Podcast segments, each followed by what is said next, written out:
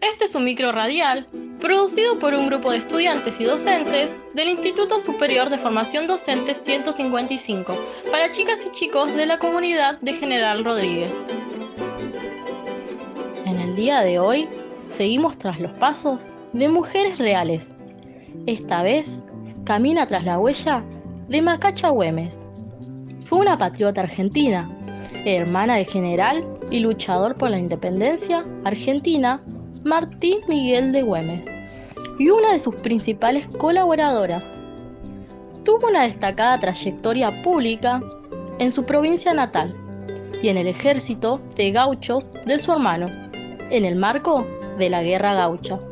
Es reconocida como una de las más importantes mujeres de la independencia argentina y de la provincia de Salta. Cuando María Magdalena Damas Agüemes nació en 1787, Salta, su provincia, era muy conservadora, lo que quiere decir poco o nada afecta a los cambios y con diferencias muy marcadas entre las clases sociales. Bueno, les cuento. Resulta que las diferencias entre Güemes y el general Rondo, jefe de las fuerzas del gobierno, hacían peligrar la posibilidad de un congreso en Tucumán. Macacha fue la mediadora y logró que firmen un acuerdo de no agresión, llamado el Pacto de Cerdillos. Así Martín Güemes siguió frente al ejército gaucho defendiendo el norte, de vital importancia para que pudiéramos declarar nuestra independencia y para que el general San Martín pudiera cruzar la cordillera de los Andes.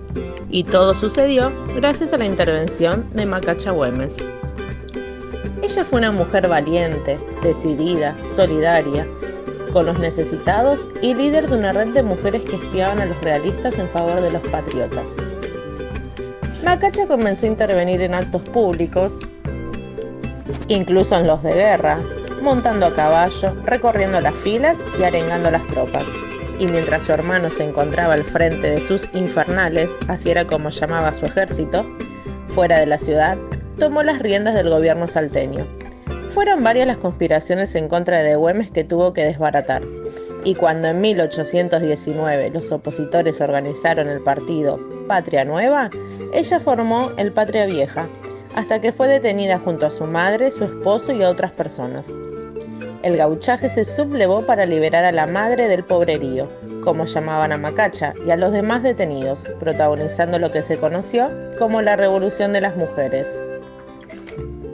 La hermana de Güemes se sumó luego al Partido Federal y hasta 1840 siguió participando en la agitada vida de su provincia. Para entonces, era una figura reconocida que incluso los unitarios respetaban. En 1866 murió en Salta a los 90 años, completamente retirada de la actividad política. Ya estamos llegando al final, pero antes de irnos, queremos dejarles algunas recomendaciones.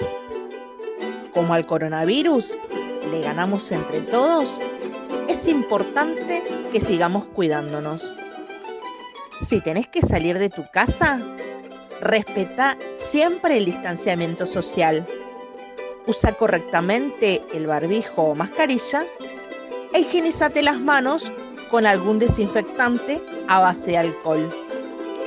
Si te gustó el programa, no te olvides de seguirnos en Instagram. Instituto 155 La Radio. Que tengan un lindo día. Nos encontramos mañana.